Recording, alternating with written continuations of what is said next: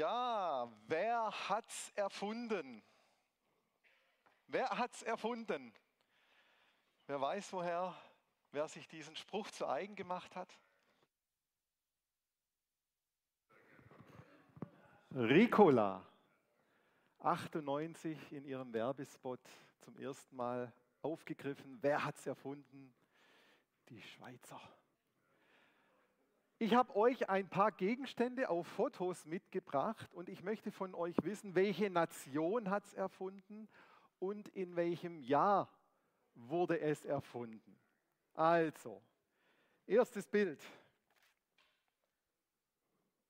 Was ist das? Ein Sackmesser. Welche Nation hat es erfunden? Die Schweizer. Karl Elsener hat es erfunden, hat die Firma dann Victorinox genannt, nach seiner Frau Victoria und dem rostfreien Edelstahl Inox. Im Jahr, wer kann es mir sagen?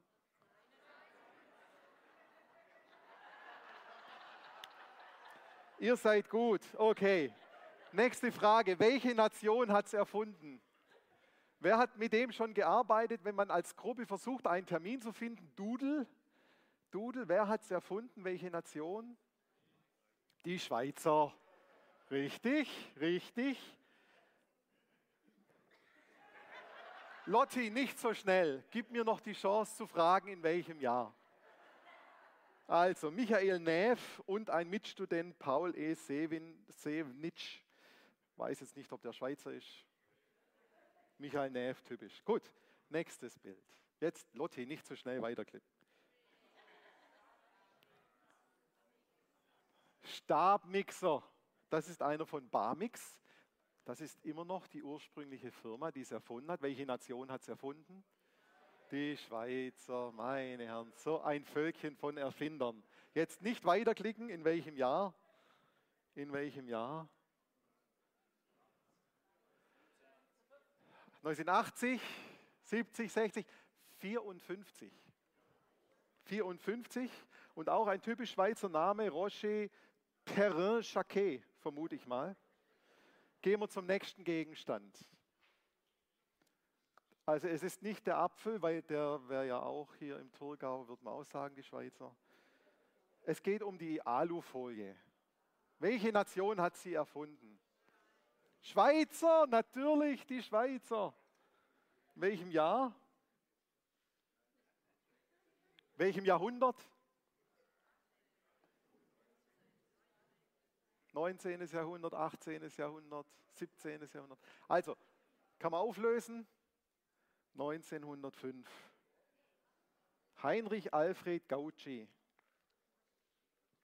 Dann der nächste Gegenstand. Welche Nation hat es erfunden? Die Schweizer. Wer kann mir die Bezeichnung nennen von diesem Sparschäler? Rex. Rex heißt das, König. In welchem Jahr hat den der Herr erfunden? 28, 35. Lotti kann es auflösen. Es war 47, also auch schon relativ alt, hätte ich nicht gedacht. Alfred Nevetschersal, vermute ich mal. Also, die Schweizer, die haben es wirklich drauf, muss ich sagen. Nächstes Bild. Erntedank.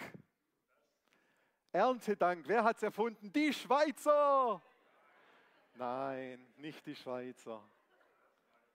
Wer hat es erfunden? Welche Nation? USA mit ihrem schönen Thanksgiving Turkey Truthahn. Nein, also ich kann euch jetzt hier keine Nation nennen, die es erfunden hat. Ich kann auch noch nicht mal ein Jahr nennen.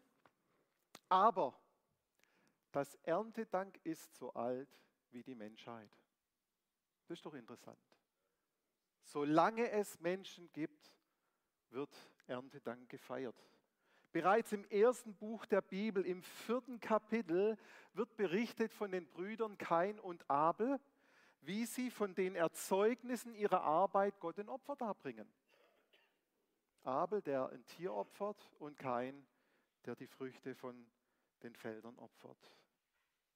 Es begab sich aber nach etlicher Zeit, dass Kain dem Herrn Opfer brachte von den Früchten des Feldes und auch Abel brachte von den Erstlingen seiner Herde und von ihrem Fett.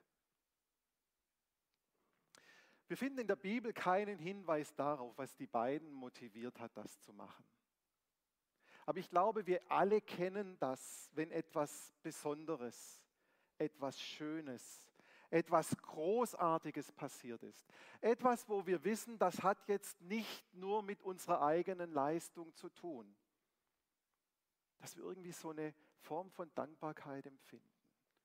Dass wir irgendjemandem oder irgendetwas sagen wollen, danke. Es bringt uns zum Staunen und wir entwickeln so eine, so eine Dankbarkeit. Und nicht nur, dass Kain und Abel das von sich aus getan haben, sondern später dann war es tatsächlich eine Anweisung Gottes in der Bibel, dass wir Erntedank feiern sollen. Also es haben auch nicht die Amerikaner erfunden. Und es gibt sogar in der Bibel die Anweisung von Gott, zwei Erntedankfeste zu feiern. Und zwar lesen wir davon im zweiten Buch, äh, 2. Mose Kapitel 23, wo einige verpflichtende Feiertage, die die Israeliten halten sollen, aufgezählt sind.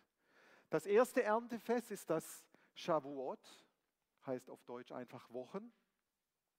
Es ist das ursprünglich jüdische Erntedankfest, 50 Tage nach Passa. Das sind genau sieben Wochen plus ein Tag. Und dort wurde die ersten Früchte vom Feld wurden in den Tempel gebracht nach Jerusalem als Opfergaben. Und das Shavuot war auch ein Wallfahrtsfest. Das heißt, es haben nicht nur die Bauern ihre Früchte in den Tempel gebracht, sondern die Israeliten waren eingeladen, in den Tempel nach Jerusalem zu kommen und dort eine Woche lang dieses Wochenfest zu feiern.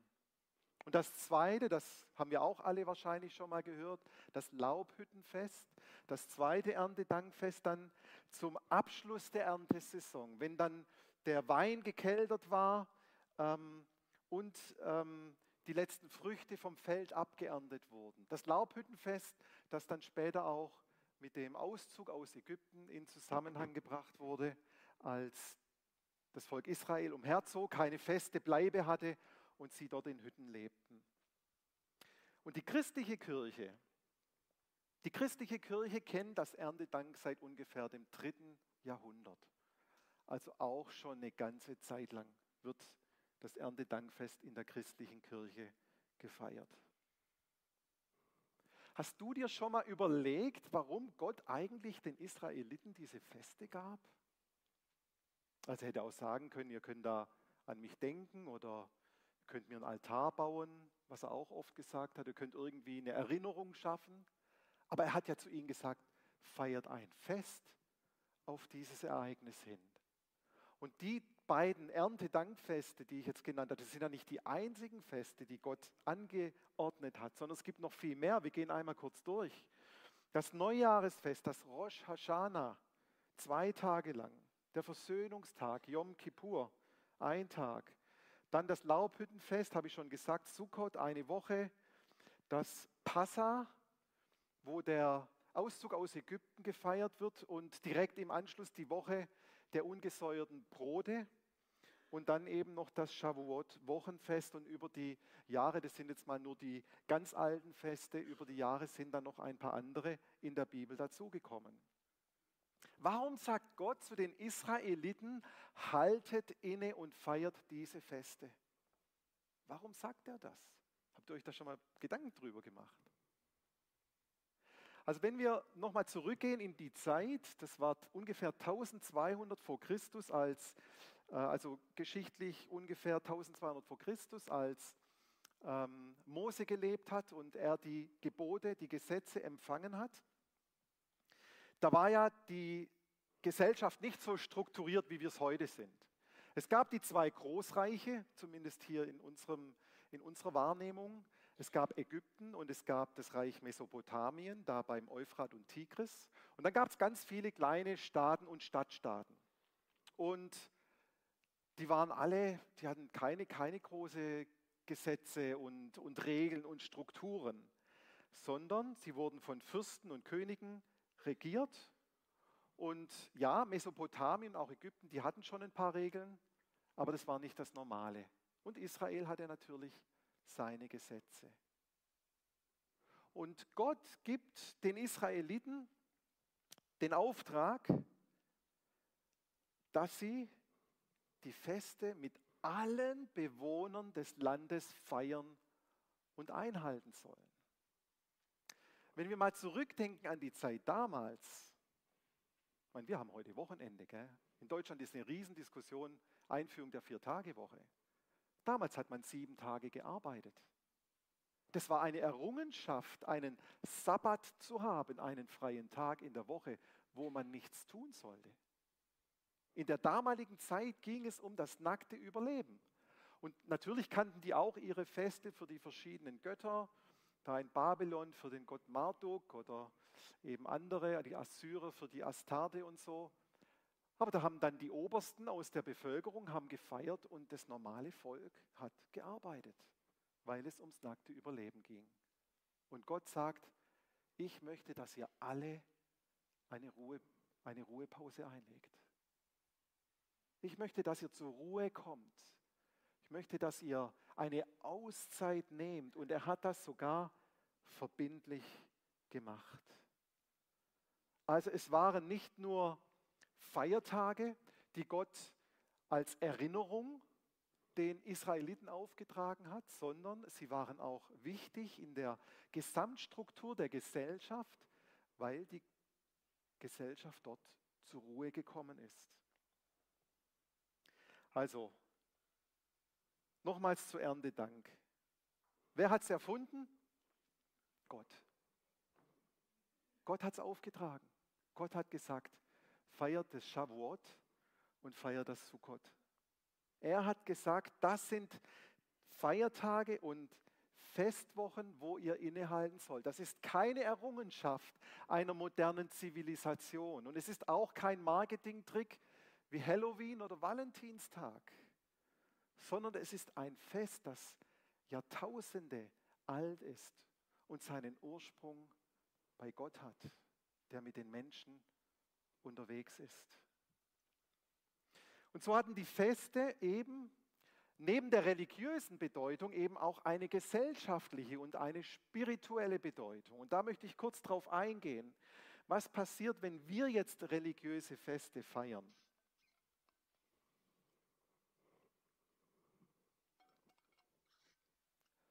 Wenn wir ein Fest feiern, dann gibt das uns eine gemeinschaftliche Identität. Wer zum Feiern dazukommt, der gehört dazu. Also wenn wir zusammen feiern, dann sagen wir, wir, wir gehören zusammen. Wir, wir glauben daran, dass dieses Fest eine Bedeutung für uns hat. Und in dem Fall ist es sogar so, dass wir verbunden sind mit Kirchen auf der ganzen Welt, die abhängig von dem, vom Klima und wann Erntezeit ist, die das Erntedank feiern. Das verbindet uns. Wir sind eine Gruppe von Menschen, die Gott dankt als Christen und sind über die ganze Welt, über Stadt- und Landesgrenzen hinaus miteinander verbunden. Und dann ist es auch mit einem Fest wie Erntedank so, dass wir, dass deutlich wird, dass wir uns gegenseitig unterstützen.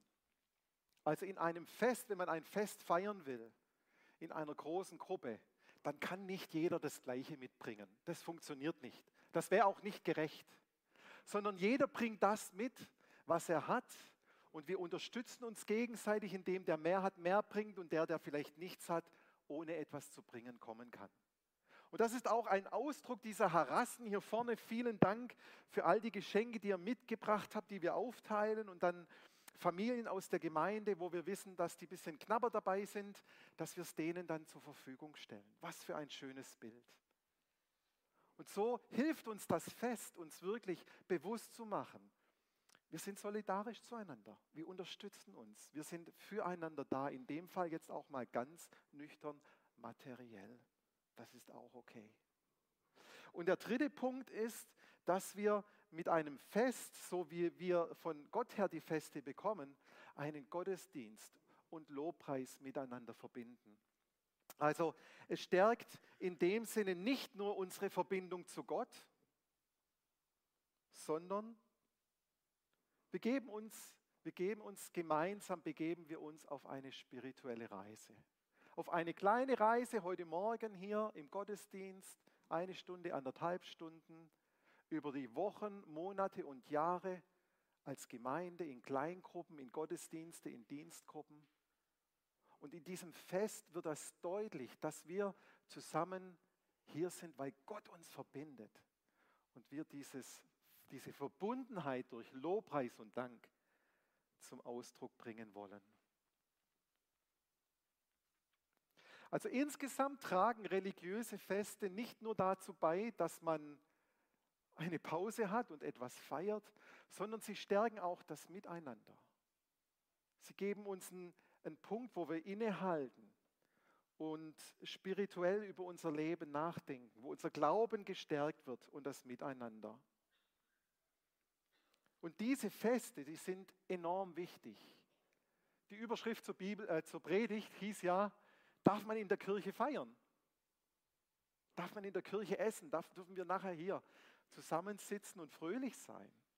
Ja, wir dürfen und es ist sogar ganz wichtig. Es ist wichtig, dass wir Zeit haben und zusammenkommen, miteinander Gottesdienst feiern und Gemeinschaft haben.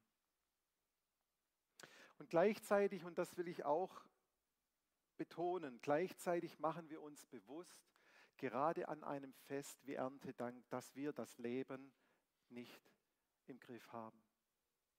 Es gibt so viele Faktoren im Leben, die wir als selbstverständlich betrachten, aber die nicht selbstverständlich sind. Wir dürfen Gott gegenüber dankbar sein, dass er ein Klima gibt, das Wetter macht, in dem wir eine reiche Ernte einfahren können und zu dem wir gar nichts dazu beitragen können. Das dürfen wir uns auch mal bewusst machen, dass das, was an äh, Lebensmitteln entsteht und wächst, dass das aufgrund dessen, aufgrund der Faktoren wächst, die Gott geschaffen hat.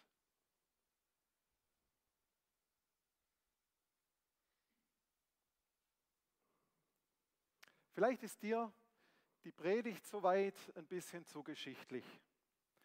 Ich wollte jetzt eigentlich keine Geschichtsstunde haben über schweizerische Erfindungen und über die Erstehung des Erntedanks 1200 Jahre vor Christus. Das ist okay. Ähm, und du wunderst dich, wo geht jetzt eigentlich diese Predigt hier hin? Vielleicht hast du auch mit dem christlichen Glauben gar nicht so viel am Hut, das weiß ich nicht. Du findest es lustig oder anmaßend oder naiv zu sagen, dass diese Dinge Gott geschaffen hat oder dass es zumindest sein Mittun war. Vielleicht ist das so, ich weiß es nicht, wo du stehst. Denn du sagst vielleicht, aber wir Menschen, wir kennen doch die Naturgesetze. Wir wissen doch, wie man gute Landwirtschaft betreibt, welche Düngemaßnahmen es braucht, zu welcher, zu welcher Zeit man sät, um dann auch entsprechend zu bewässern und zu ernten. All das sind doch Errungenschaften vom Menschen und das hat doch nichts mit Gott zu tun. Bei allem Wissen um diese Vorgänge sehen wir doch auch immer wieder, wenn im, äh, wenn im, im, im Frühjahr, wenn im, im Frühling, wenn es eigentlich schon warm ist, mal ein paar Frostnächte kommen, wie sehr die Bauern da zittern und wie es um die Ernte geht, um die Blüten. Wir alle wissen, dass wir das Klima, das Wetter, die Temperatur, den Regen, den Wind nur nehmen können, wie er ist und nicht steuern können. Und trotzdem denkst du vielleicht, ja, was hat das jetzt alles hier mit Gott zu tun, dass wir Erntedank feiern? Und ich kenne solche Gedanken. Ich kenne das. Wir gehen jetzt nochmal eine kleine andere Richtung heute Morgen. Ich war selber mal ein Christenkritiker. Ich war selber mal einer, der dachte, die Christen die sind in erster Linie naiv und unselbstständig, brauchen die Krücke des Glaubens, um irgendwie durchs Leben zu kommen. Und dann wurde ich von Nachbarn in einen Gottesdienst eingeladen, weil ihr Kind gesegnet wurde. Und da ist mir etwas passiert, was ich euch kurz erzählen möchte. Dort wurde ein Lied gespielt Wir saßen in einem alten Kirchengebäude, dort wurden Lieder, moderne Lobpreislieder gespielt. Ich habe mitgesungen, ich habe damals Musik studiert, ich, hab, ich liebe Musik noch immer, ich habe mitgesungen, weil ich gerne singe. Und dieser Text, der ging mir so ins Herz, dass da irgendetwas passiert ist. Und ich musste mich hinsetzen. Alle anderen standen, ich musste mich hinsetzen, weil irgendwas plötzlich passiert ist. Da war so eine Wärme, so eine Annahme, so eine Betroffenheit. Und ich habe gemerkt, da ist jetzt Gott da. Wo ich dachte, die Christen, die sind so naiv und unselbstständig, glauben an etwas, was es gar nicht gibt. Und ich sitze in diesem Gottesdienst und werde so berührt, dass ich mich konzentrieren muss, nicht anfangen zu brüllen. So hat es mich getroffen. Und es war nicht, weil irgendjemand irgendetwas in dem Gottesdienst gesagt hat. Es war nicht, weil irgendwie die Predigt besonders berührend war. Wir waren noch gar nicht so weit. Und ich habe erst danach verstanden, dass das eine Begegnung mit Gott war, dass Gott mich in dem Augenblick berührt hat, dass er seinen Finger ausgestreckt hat und zu mir gesagt hat, dich will ich. Dich will ich. Und das hat mich so verändert, dass ich daraufhin immer wieder in den Gottesdienst ging und mich ein paar Monate für ein Leben mit Jesus entschieden habe. Und von einem Christenkritiker wurde ich zu einem Gottsucher. Bist du noch Christenkritiker oder bist du schon Gottsucher? Denn die Suche nach Gott, wenn man das einmal angefangen hat, das hört ja nicht auf. Das geht ja immer weiter. Gott war mir selbst in diesem Gottesdienst begegnet. Das hatte ich damals noch nicht verstanden, aber jetzt im Rückblick und natürlich schon früher habe ich verstanden, da ist was passiert, was Menschen nicht machen können. Weil Gott sich nach uns sehnt, nach dir sehnt. Und er vielleicht auch so ein Fest wie heute dazu gebraucht, um zu dir zu reden und zu dir zu sagen, ich suche dich. Ich möchte Gemeinschaft haben mit dir. Mein Herz sehnt sich nach dir.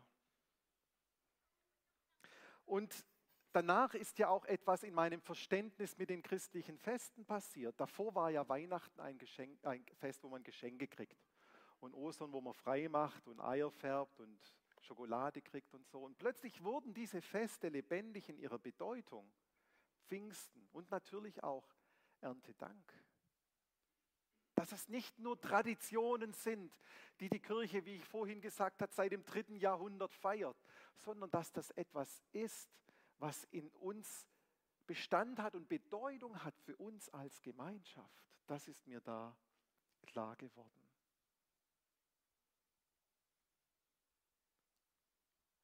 Ich möchte dich heute fragen, kennst du Gott? Kennst du Gott? Kennst du Jesus?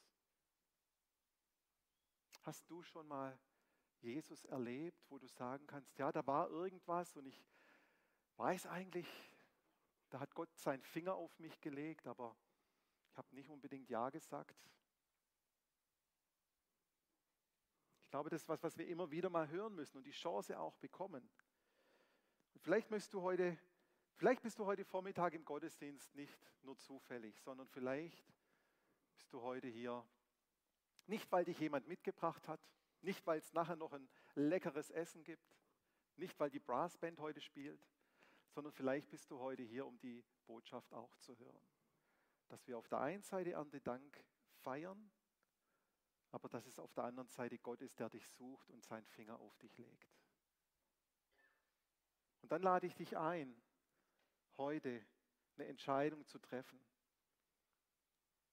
dich aufzumachen und zu sagen, Gott, ich möchte dich kennenlernen. Jesus, ich möchte diesen Gott, der einen so verändern kann, der einen so berühren kann, den möchte ich auch kennenlernen.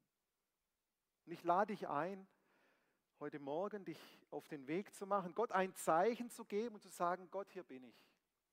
Hier bin ich. Ich weiß nicht, wozu ich jetzt irgendwie Ja sage, aber hier bin ich.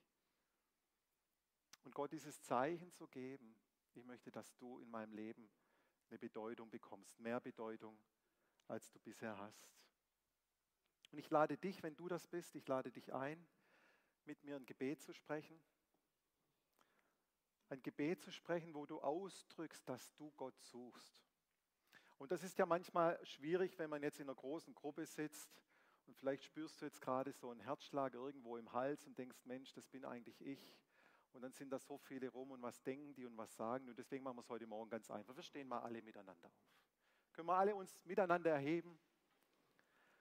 Und ich habe ein Gebet formuliert und das würde ich gerne beten, laut beten. Und ich lade euch alle, alle lade ich ein. Weil ich habe gesagt, wenn man vom Christenkritiker zum Gottsucher wird, dann sucht man Gott immer. Immer, man will immer mehr haben. Man ist nie fertig damit, dass man sagt, oh, jetzt habe ich genug von Gott, jetzt reicht es eigentlich. Nein, wenn man einmal das geschmeckt hat, wie gut Gott ist, dann will man immer mehr. Und dass wir zusammen dieses Gebet beten. Und vielleicht betest du heute zum ersten Mal mit. Jedenfalls, ich lade dich dazu ein. Wir beten zusammen. Vater im Himmel, ich bitte dich, dass du dich mir zeigst. Ich möchte dich kennenlernen. Schenke mir ein Zeichen, welches ich verstehe und das mir tief in meinem Herzen zeigt, dass es den Gott der Bibel gibt. Sprich zu meinem Herzen und schicke mir Menschen über den Weg, die mich auf meiner Suche unterstützen. Danke. Amen. Amen.